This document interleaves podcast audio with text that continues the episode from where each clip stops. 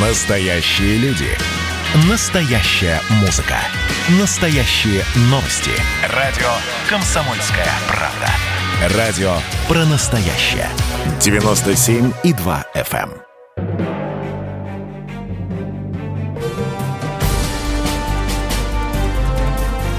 Однажды в Советском Союзе. Невероятная история Михаила Горбачева. Аудиоверсия книги Николая Андреева. Читает Владимир Левашов. Начался пленум нетрадиционно. Обычно как? Выступление генсека на тему, которая выбрана для обсуждения, потом вроде как обсуждение, хотя что обсуждать, если все заранее решено, итоговые документы написаны. Потому выступление – поток слов. Не всегда бессмысленных, но всегда дежурных. И в конце пленума организационные вопросы. Кого-то вводят в ЦК, кто-то из его состава выводится. Михаил Сергеевич перевернул привычный порядок. Объявил пленум открытым. Затем вынул из кармана пиджака листок и предложил избрать Легачева, Рыжкова, Чебрикова членами Политбюро, Никонова секретарем ЦК. Неожиданно. Проголосовали члены ЦК единогласно, как всегда. Михаил Сергеевич пригласил новых членов Политбюро в президиум и сразу же обозначил, кто с этого момента второе лицо в партии – Легачев. Посадил его рядом с собой – передал ему председательствование. «Ну что, Егор Кузьмич, предоставляй мне слово для доклада». Сегодня читаешь выступление Михаила Сергеевича на апрельском пленуме и не понимаешь, а с чего, собственно, его признали революционным. Михаил Сергеевич, как и его предшественники, кланялся Ленину, прозвучало как клятва ленинской традиции мы должны следовать неукоснительно, обогащая и развивая нашу партийную политику, нашу генеральную линию на совершенствование общества развитого социализма. Совершенствование – любимое партийное слово. То есть механизм нормальный, его только надо улучшить. Сколько за историю советского государства было этого совершенствования – и что только не совершенствовали, а результат требуется новое совершенствование. Хорошо, сказал Бовин, невозможно надеяться сделать что-нибудь путное, приняв постановление о мерах по дальнейшему совершенствованию.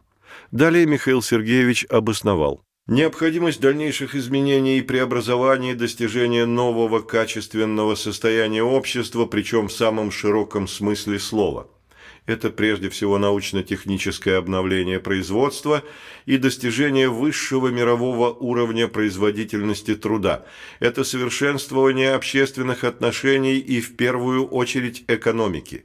Это глубокие перемены в сфере труда, материальных и духовных условий жизни людей это активизация всей системы политических и общественных институтов, углубление социалистической демократии, самоуправления народа. Активизация, дальнейшие изменения и преобразования, обновления, глубокие перемены не трогали эти словесные обороты душу современника, уж слишком они затерты. Или трогали? Нет, не трогали. Виктор Степанович Черномырдин делится наблюдениями о том историческом пленуме. Я членом ЦК был. На заседании пленума записываю, кто что сказал, делаю пометки для себя о важном, делаю, получаю материалы. Потом собираю коллегию министерства. Мне же, как министру, задачи нужно конкретные ставить в свете решений. Смотрю свои записи. Ничего. Пустота. Кроме общих фраз и призывов «ничегошеньки». И, конечно же, развитой социализм. Формулировку эту ввели в оборот при Брежневе. Андропов объявил, что развитой социализм будет совершенствоваться, но процесс этот длительный, и он займет большой исторический промежуток. а цель оставалась прежней – коммунизм. У Дедкова в дневнике красивый пример на эту тему. Начались занятия в так называемом творческом семинаре по эстетике при обкоме партии. Лектор много говорил о стране развитого и полного социализма. Художник Сергей Румянцев задал лектору вопрос, а как совместить с полным и развитым социализмом устойчивые нехватки с едой в нашем городе? Лектор со всем пылом и энергией обрушился на Румянцева за выискивание негативных сторон в жизни и разгорелся сыр-бор, потому что аудитория отпор проискам не понравился, хотя нашлись и защитнички у лектора. В стране большинство встало бы на сторону Румянцева. Позже Михаил Сергеевич много раз возвращался к своему первому программному выступлению в апреле 1985 года и говорил, главным было устранение всего, что мешает развитию социализма. То есть социализм как идея и как практика для него представлялся незыблемым. Главное – убрать ракушки, которые облепили корпус могучего корабля. А что у корабля паровой двигатель – тогда как другие уже на атомной тяге, это не принималось во внимание. Опять сошлюсь на Дедкова. «Делайте, что хотите, но не называйте это социализмом, мой вопль». Ни на миллиметр не отходил Михаил Сергеевич от идеи социализма.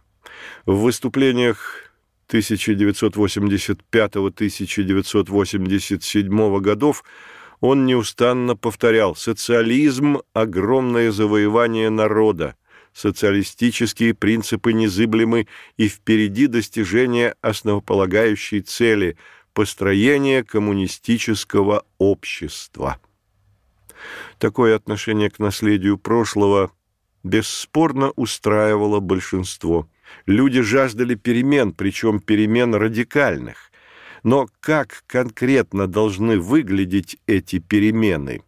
Понимание смутное. У каждого свое понимание. Но была одна вещь, которая для всех едина – свобода. Директор завода, чтобы у него свобода производить то, что выгодно, крестьянин, чтобы его не учили выращивать хлеб, журналист, чтобы не было цензуры, учитель, чтобы инспектор Руно не стоял над душой – Каждый мечтал о свободе. Директор ЦРУ Гейтс не верил в перемены в империи зла. «Это не перестройка», – заявил он в Госдепартаменте, а передышка для накопления сил с тем, чтобы начать новую эру борьбы против Запада. По его оценкам, Горбачев не сократил исследований и разработок в военной области – и привнес больше оружия в региональные конфликты. Шульц, правда, с ним не согласился. По его мнению, Советский Союз намерен уйти из Афганистана и просит Америку о помощи. Более того, Горбачев отказался от доктрины Брежнева и сейчас пересматривает советскую политику в отношении стран Восточной Европы, а те, в свою очередь, дрейфуют по направлению к Западу. Народ не терпит, когда ему читают мораль. 15 мая 1985 года Михаил Сергеевич поехал в Ленинград. Программа для генсека традиционная. Посетил памятные места, связанные с именем Ленина, возложил цветы на Пискаревском кладбище, побывал на предприятиях «Электросила», «Кировский завод», «Большевичка», «Светлана», встретился с преподавателями и студентами Политехнического института, посетил выставку «Интенсификация 90», в конце поездки в Смольном встреча с активом. Вот тут-то и произошло главное. Выступление в Смольном. Оно произвело впечатление не только на партийный актив, но и на страну. Черняев заносит в дневник Народ ошарашен показом по телевидению выступлений и встреч Горбачева в Ленинграде. Только и разговоров. Видел? Подтверждаю, так и было. Народ увидел генерального секретаря, который говорит без бумажки. Говорит свободно, Тон доверительный, слова все знакомые, банальные, но сказаны так, что веришь. Идут они от сердца. И Черняев делает вывод. Мы, наконец, получили лидера, который знает предмет, увлечен делом, умеет выражать то, что он хочет донести до людей, своим языком, не уходит от обобщения, не боится показаться недостаточно величественным. Действительно хочет сдвинуть с места этот застрявший воз – расшевелить, расковать людей, заставить их быть самими собой, руководствоваться здравым смыслом, думать и делать, делаться. Михаил Сергеевич выступлением в Смольном пробил брешь недоверия к высшему должностному лицу. В него поверили. Этому человеку хотелось помочь. Хотелось идти за ним – да и самому Михаилу Сергеевичу выступление понравилось. Он поверил в свои возможности говорить, не придерживаясь подготовленного текста. Это необычная практика общения руководителя с народом. Возврат к тем временам, когда яркие, ярые революционеры не писали себе речей, экспромтом вдохновляли словом людей на великие свершения. Но то время безвозвратно миновало, Теперь нужен был не только талант оратора, а и талант организатора. Продолжение через несколько минут.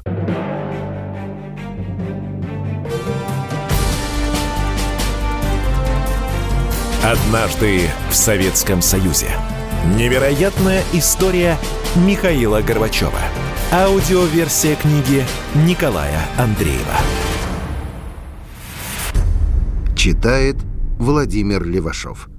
В Ленинграде Михаил Сергеевич впервые опробовал практику хождения в народ. После обязательного ритуала возложения венка к памятнику Ленина Михаил Сергеевич, Зайков, тогдашний первый секретарь Ленинградского обкома, и Раиса Максимовна должны были сесть в машину и следовать в резиденцию – Однако генсек решительным шагом направился к станции метро, где завел непринужденную беседу с ленинградцами. Массы людей, выходящих из метро с московского вокзала, с ближних улиц, прослышав, что можно запросто перекинуться словом с генеральным секретарем, рванули к месту события. Наметилась угроза повторения ходынки. Тогдашний начальник службы безопасности генсека генерал Докучаев докладывает, несмотря на то, что безопасность на площади обеспечивали более 200 милиционеров и несколько десятков офицеров госбезопасности, сложилась критическая обстановка. По данным КГБ, на площади скопилось не менее 10 тысяч человек. Охрана призывала их к спокойствию и порядку, но задние ряды напирали, стремясь пробиться к светилу перестройки – сформировалась угрожающая ситуация. Служба безопасности огородила автомашинами место, где находились Михаил Сергеевич и Раиса Максимовна, но возбужденные граждане перелезали через Волги. Людской напор столь силен, что намертво прижал первые ряды к машинам. Крики о помощи, плач женщин, но Михаил Сергеевич ни на что не обращая внимания, увлеченно раскрывает тем, кто вокруг него, захватывающие перспективы перестройки. Сотрудники безопасности, оценив тревожность обстановки, оттеснили Михаила Сергеевича, Раису Максимовну и Зайкова к генсековскому лимузину, втащили их в салон, и машины с трудом выбрались из толпы. Сотрудники охраны – вырвались из возбужденной массы людей. Одежда порвана, пуговицы плащей и пиджаков вырваны с корнем. Хорошо, что осталось в целости табельное оружие. Давку по телевидению, естественно, не показали. В кадре только улыбающийся Михаил Сергеевич беседует с людьми. По тем временам это было необычно, непривычно. Генсек среди простого народа – что вызвало энтузиазм по всей стране. На следующий день, когда Михаил Сергеевич отправился на выставку, посвященную развитию Ленинграда, там собралась толпа тысяч в десять. Армия охранников сдерживала напор толпы, а Михаил Сергеевич опять к народу. Из толпы слова одобрения перестройки и ругательства в адрес политбюро. И рядом Раиса Максимовна, мила, обаятельна, изящно одета. Михаил Сергеевич замечательно прав, когда однажды похвалился – с ней не стыдно выйти к людям, она всегда за собой очень следила. Особенной пользы в подобных беседах на улицах не обнаруживается. Ну, вышел Михаил Сергеевич из машины. Ну, пришла публика в неистовый ажиотаж от встречи с поднебесным лицом. Ну, жаркие восклицания, лепечутся какие-то бессвязные слова. Вопросы Михаил Сергеевич задает самые примитивные, типа как живете?» В ответ жалобы, жалобы. Объяснима и понятна подобная процедура на Западе. Там политик обязан постоянно думать о своем рейтинге. Потому выход в народ – это обязательный прием пиар-компании. У одних прием этот получается лучше, как, например, у Клинтона. Наблюдательный Коржаков дает ему характеристику – Клинтон улыбается всегда, и невозможно понять, весело ему на самом деле, или он обязан держать на лице эту дежурную улыбку. Понаблюдав за Биллом, я понял, он оптимист по натуре и даже самые серьезные вещи воспринимает благодушно. Ему действительно хочется улыбаться, ему радостно жить. Но у некоторых западных деятелей общение с народом получалось тягостное – как, например, у покойного президента Франции Миттерана. Был скован, он явно умнее Плепса и не желал опуститься до его уровня, потому как не старался Миттеран быть проще, все равно выпирала сухость, граничащая с высокомерием. Михаил Сергеевич свой рейтинг надо было не то что поддерживать, а создавать. Потому в первые месяцы правления было оправданно – генеральный секретарь среди людей. А как иначе показать свою близость к людям? И поначалу этот эффект близости, контраст улыбчивого лица с прежними застывшими портретами членов Политбюро, был эффектен и эффективен. Народ поверил в искренность намерений Михаила Сергеевича. Но от встречи к встрече и общения, и разговоры обеим сторонам – Михаилу Сергеевичу и народу стали даваться все натужнее. Все те же вопросы, как дела. А дела-то в стране становились хуже и хуже. И Михаила Сергеевича стало злить, что угасает энтузиазм на лицах подведомственного народа. И наоборот, вера народа в Михаила Сергеевича иссякла. Но мы забегаем вперед. Выражаясь слащаво-восторженно, Ветер перемен задул над страной. Люди ждали их, перемен. Хотели больше свободы, права говорить открыто о самых трудных вопросах. Народ увидел в Михаиле Сергеевиче свою надежду. Настороженность партийных, хозяйственных и советских чиновников была захлестнута общим ликованием. В первые два года своей службы генсеком – Михаил Сергеевич мог запросто появиться на улицах Москвы. Черняев описывает трогательную сцену, как Михаил Сергеевич шел из Кремля на Старую площадь. После встречи Горбачева с президентом Индии я ему говорю, Михаил Сергеевич, вы уезжаете в Польшу, а у меня накопилось много дел. Вот и пойдем сейчас в ЦК по пути и обговорим. Как пойдем? Так вот и пойдем ногами. Вышли из здания, идут по Кремлю. Охране Михаил Сергеевич велел отскочить подальше, чтоб не мельтешили. Идут вдвоем. В Кремле народищу, экскурсанты, туристы, просто зеваки. Ошеломление полное, когда вдруг обнаруживают возле себя Михаила Сергеевича. Кто в растерянности останавливается, жмется к стенам, кто тянется пожать руку.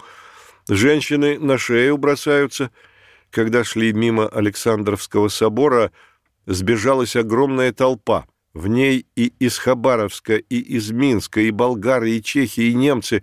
Каждый норовит себя назвать, пожать руку, дотронуться до пиджака.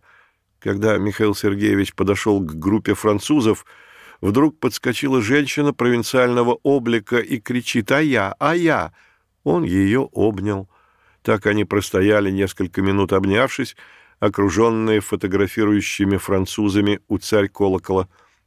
Он с другой группой соотечественников поговорил и быстро пошел к Спасской башне. Прошли Спасские ворота. На Красной площади, как всегда, масса людей. Они заколыхались, ринулись к нему.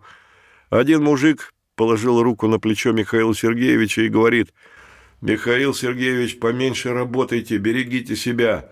Видно ведь, как вы устали». Михаил Сергеевич тоже похлопал его по плечу. «Ничего, друг, выдержим. Только сейчас и работать. Отдохнем потом». Народ из-за ограды Василия Блаженного кричит «Мы с вами, Михаил Сергеевич, держитесь». Вот она, любовь народная. Отметим, однако, Михаил Сергеевич привык общаться с массами, а не с конкретным человеком.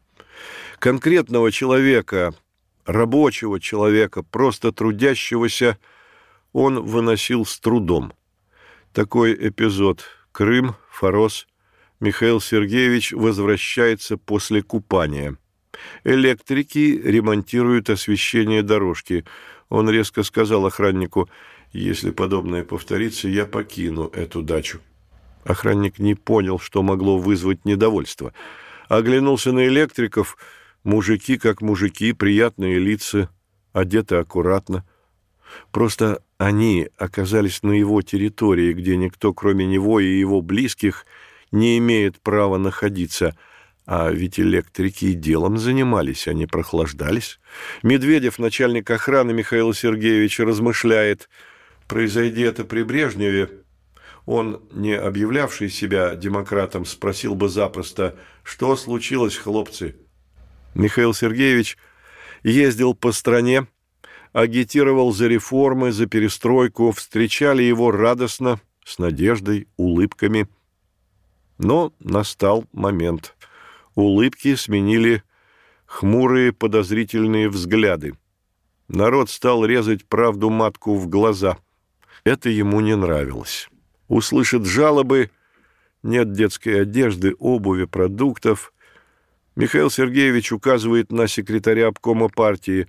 Вот он отвечает за одежду, обувь, продукты. Обращайтесь к нему. А что может секретарь? Продолжение через несколько минут.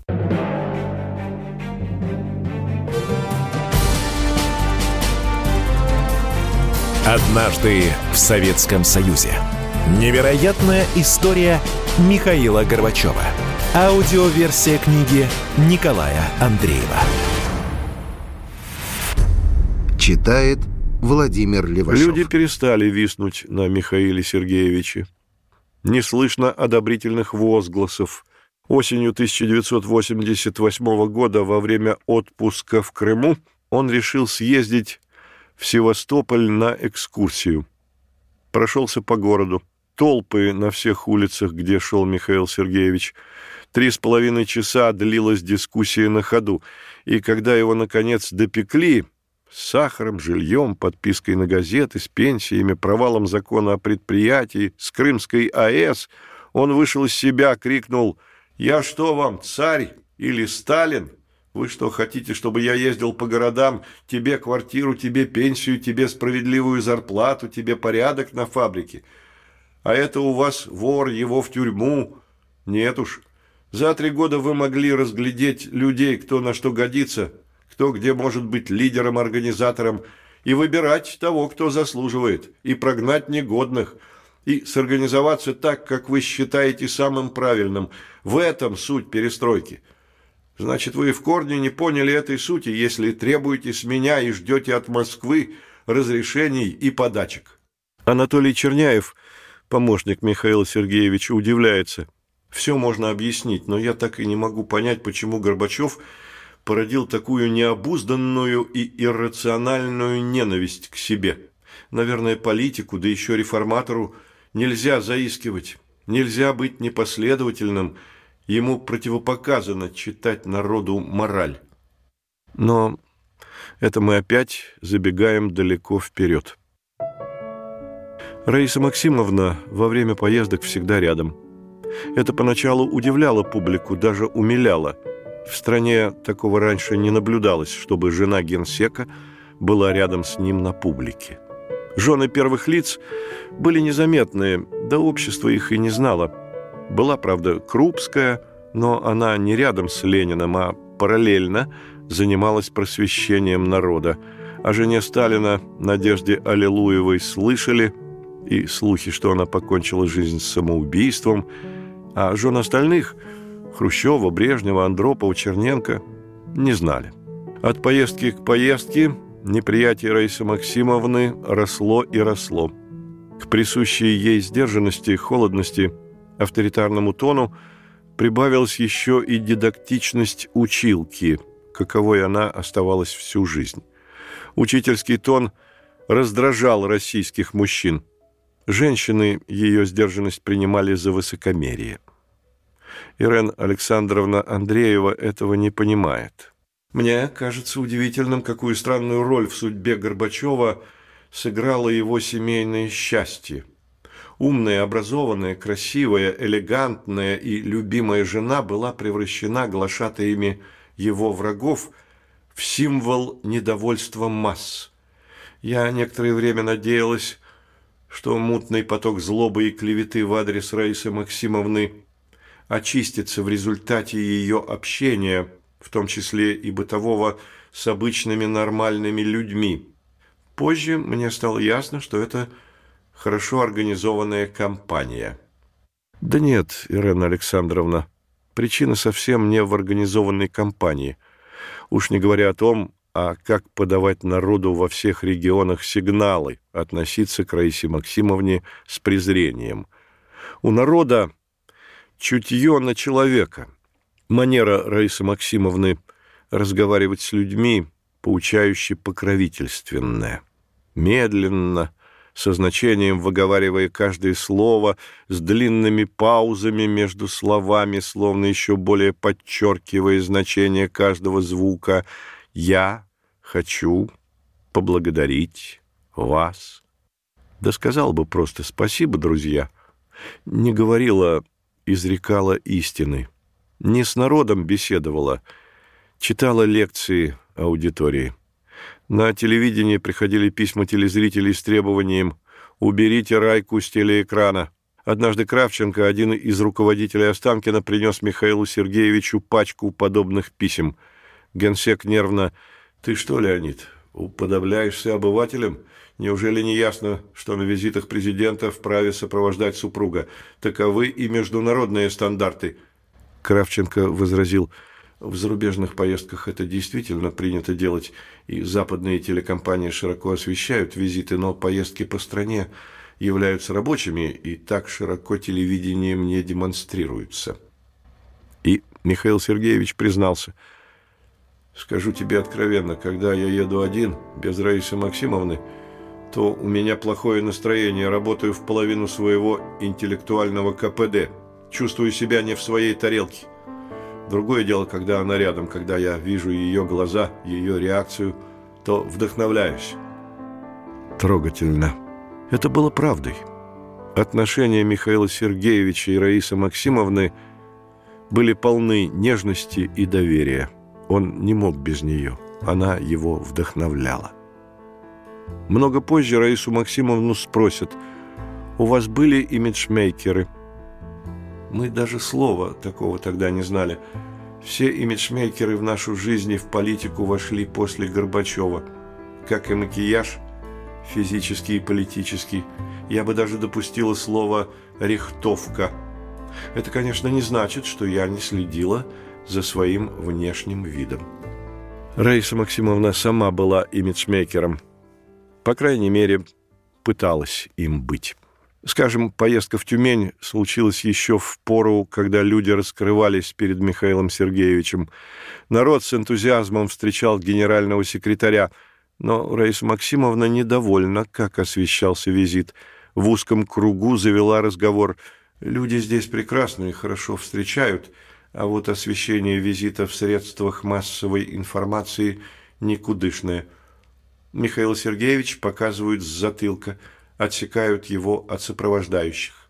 И предъявляет претензии к агитпропу, который был в ведении Александра Николаевича Яковлева. Тот взвился, сказал, что дело совсем не в том, что Горбачева показывают с затылка, и замкнулся. А в чем причина претензий первой леди? Да в том, что когда Михаила Сергеевича показывают со спины, то пропадает весь эффект от Раисы Максимовны. Раиса Максимовна отслеживала, как она выглядит на телеэкране. Яковлев вспоминает такой эпизод. Однажды звонит и говорит, Александр Николаевич, вчера по телевидению показали, как я поправляю чулок, когда шла по Кремлю. Нашли, что показывать. Я сказал, что это как раз хорошо. Первая леди в стране поправляет чулок, это же прекрасно. Вы смотритесь, как нормальная женщина. Успокоилась. Трепала Раиса Максимовна нервы телекорреспондентам. Требовала, чтобы кассеты с записью поездок давали ей на предварительный просмотр. Всегда смотрела программу «Время». Увидеть себя для нее было страсть как важно. На встречах, приемах, проводах стоит при Михаиле Сергеевиче спокойно, но как только видит, что на нее наводят камеру, тут же начинает проявлять активность, кому-то что-то указывает, обращается к народу, то есть главное на балу она, а не генсек. Телеоператоры этого, разумеется, не снимают. Когда она потом видит, что ее нет на телеэкране, что не отражена ее активная роль в перестройке, впадает в негодование. Другой случай.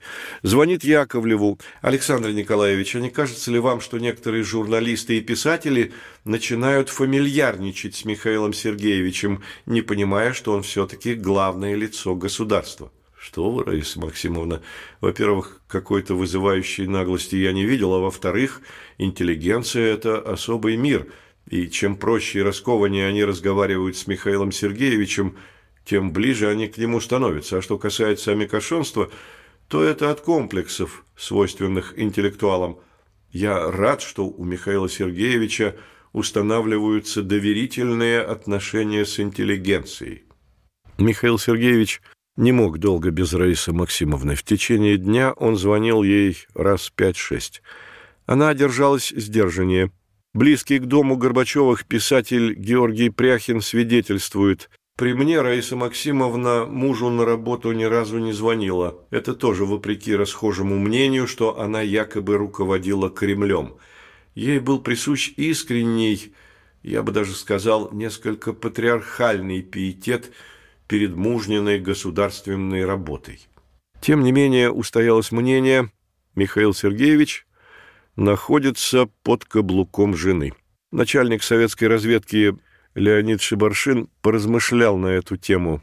«Меня раздражает приятная и складненькая фигура Раисы Максимовны, следующая как тень по экранам телевизоров за Михаилом Сергеевичем.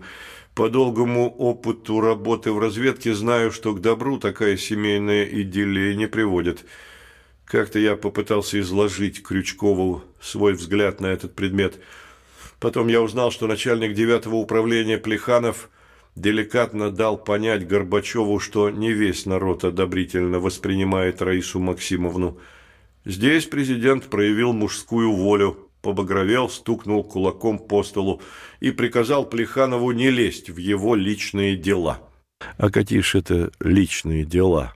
От этого зависел успех перестройки, главного дела Михаила Сергеевича. Продолжение через несколько минут.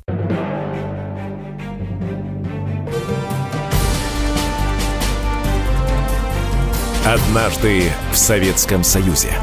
Невероятная история Михаила Горбачева. Аудиоверсия книги Николая Андреева. Читает Владимир Левашов. В конце июня 1985 года поездка Михаила Сергеевича на Украину. Республика эта была на особом положении в СССР Брежнев из тех краев. С ними, с республикой, считались. Она была как бы первой в Союзе и вне критики. Отношения с Украиной по партийной линии были своеобразными. Единственная республиканская компартия, украинская, имела свое политбюро. Первый секретарь ЦК Компартии был почти на равных с генеральным секретарем.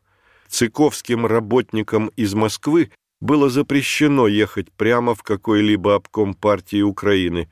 Предварительно должны были представиться в Киеве. Первый секретарь Компартии Украины Щербицкий держался как глава крупного государства с 50-миллионным населением, огромным экономическим потенциалом. Но при всем этом он был убежденным интернационалистом, в зародыше давил идеи самостийности. В выступлении перед активом республики генеральный секретарь без оглядки на имена и былые достижения критиковал руководство Украины. В прошлом – ни один лидер КПСС резких слов по отношению к руководству республики не произносил, только похвалы. У Щербицкого немало противников в республике, которые быстро подняли головы, уловив поощрительный сигнал сверху, и оживились сторонники независимой Украины. Ударное выступление Михаил Сергеевич предпринял в Днепропетровске. Цель прозрачна – на родине Брежнева сказать, что жить по заветам Леонида Ильича не будем. Михаил Сергеевич сказал то, чего руководители республики никогда не слышали в свой адрес, бросил упрек, а не стыдно Украине, обладающей черноземами, в которой воткни палку и вырастет дерево, не в состоянии вырастить для себя достаточно хлеба. Его в Киев привозят из России и Казахстана по промышленности привел унизительные данные. Предприятия Украины год от года работают хуже и хуже. Выступал на металлургическом заводе, обратился к собравшимся. Может, у кого-то возникнет вопрос, а не круто ли мы заворачиваем, как вы считаете? Раздались голоса «Правильно, Михаил Сергеевич, так и нужно». Неужели он всерьез полагал, что рабочие закричат «Правильно, да, слишком круто, Михаил Сергеевич. Притормозить бы надо, погодить. Михаил Сергеевич пишет в своей книге «Итогами поездки на Украину я был доволен. Киевляне и днепропетровцы заявляли о готовности всячески поддержать курс нового генсека, а я не скрывал своих симпатий к ним». Вечером 25 июня во Дворце Украина мы с Раисой Максимовной – были приглашены на концерт народного хора имени Григория Веревки. С детства я любил украинские песни и пляски, и в тот день испытал огромное наслаждение. Как наивно заявляли о готовности поддержать курс генсека. С чего он это взял? Да и мало кто вообще имел понятие, что такое курс генсека. Затем поездка в Минск. По реакции на выступление, характеру вопросов и реплик белорусов Михаил Сергеевич вынес впечатление, и здесь новый курс партии встречает благожелательный отклик. Уже через полгода Михаил Сергеевич стал надоедать выступлениями чуть ли не каждый день. Да, говорит искренне, слова идут из души, а не из написанной кем-то бумажки. Но уже ворчание слишком много говорит, а где дела? Историк Баткин оценивает тогдашнее настроение. Что до интеллигентов, то наблюдаются колебания между эйфорией и хандрой. Весной 1985 года все встрепенулись, но летом посматривали на телевизионный экран с привычной рассеянностью, а осенью – недоверчиво усмехались в ответ на предсказание, что мы накануне подлинной оттепели. Михаил Сергеевич не понимал, что и искренность, и правда могут приесться, набить оскомину. А зачем вообще ездил по стране? Сам он объясняет это тем, что полагаться на агитпроп да даже и на соратников в разъяснении политики перестройки нельзя. Как ни сложно, со временем надо общаться с народом напрямую, увидеть своими глазами, что происходит, понять, чем дышат большие и малые начальники. Звучит подкупающе и красиво. увидеть своими глазами. Но реальную картину не ухватишь за несколько дней. Так, нахвататься по верхам. А между тем от поездки к поездке он все больше раздражал народ своими выступлениями. Пропал эффект новизны, генсек среди народа. Слова, да, понятные, хорошие, честные, а что дела? Слова имеют неприятную особенность. Приедаются, когда их повторяют, повторяют, повторяют. Воодушевить? Да, это получалось, но на первых порах. Давать возможность высказаться по поводу начальства? Да, ненависть к начальству у народа в крови. И начальству было неприятно слушать претензии генсека в замшелости. Но дальше, что дальше? Дальше опять слова. И все же стиль поведения нового генсека распрямлял людей. Круто изменился характер писем в ЦК со всех концов страны. Писали откровенно, без оглядки, без страха. Выкладывали все, что накопилось на душе в годы пустые. И из письма в письмо требования «Смелее очищайте и меняйте аппарат». Старые кадры будут сопротивляться даже не по шкурным соображениям, а потому что иначе работать не умеют. Эх, если б дело было в аппарате. Дело и в тех, кто писал эти страстные письма в ЦК.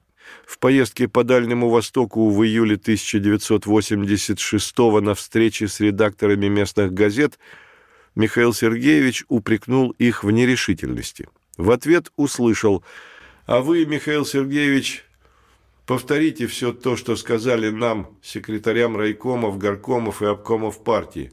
Наши газеты – их рупоры, а им гласность ни к чему.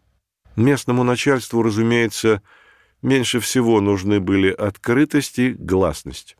Ленин в 1918 году, в 1919 выступал часто. Выступления иной раз длинные, они не надоедали рабочим крестьянам.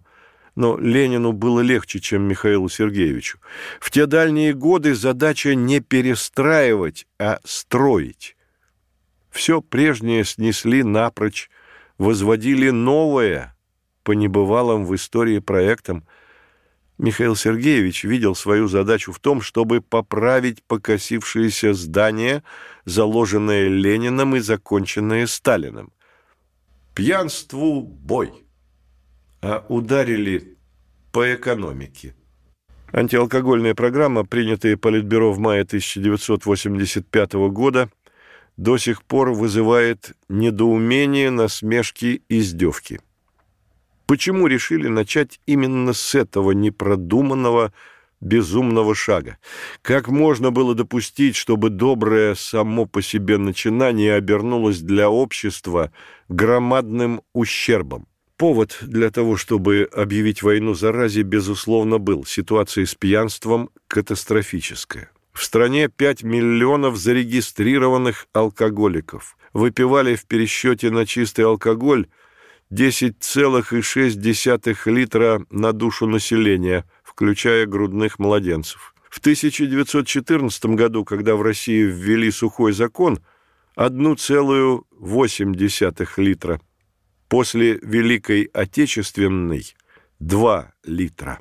Сокращалась продолжительность жизни – подрывалось здоровье живущих и будущих поколений. Громыко, ознакомившись с письмами трудящихся по этому вопросу, делился возмущением. «Представляете, у нас пьют повсюду. На производстве, на отдыхе, в политических и творческих организациях, лабораториях, школах и вузах, детских садах». По данным Института социологии Академии наук СССР, ежегодный ущерб народному хозяйству от пьянства – оценивался от 80 до 100 миллиардов рублей. Но, с другой стороны, в условиях тотального дефицита потребительских товаров не существовало иного средства поддерживать денежное обращение в стране, как спаивать народ. Брешь между колоссальной денежной массой на руках у населения и убогим предложением в торговле заполнялась спиртным – на заседании Политбюро заместитель председателя Госплана предложил не сразу отменять водочные статьи доходов в бюджете, иначе дыра в 5 миллиардов рублей. Михаил Сергеевич срезал его «В коммунизм на водке хочешь въехать?» Демагогия чистой воды. Генсек намерен продолжать строить коммунизм. Смешно.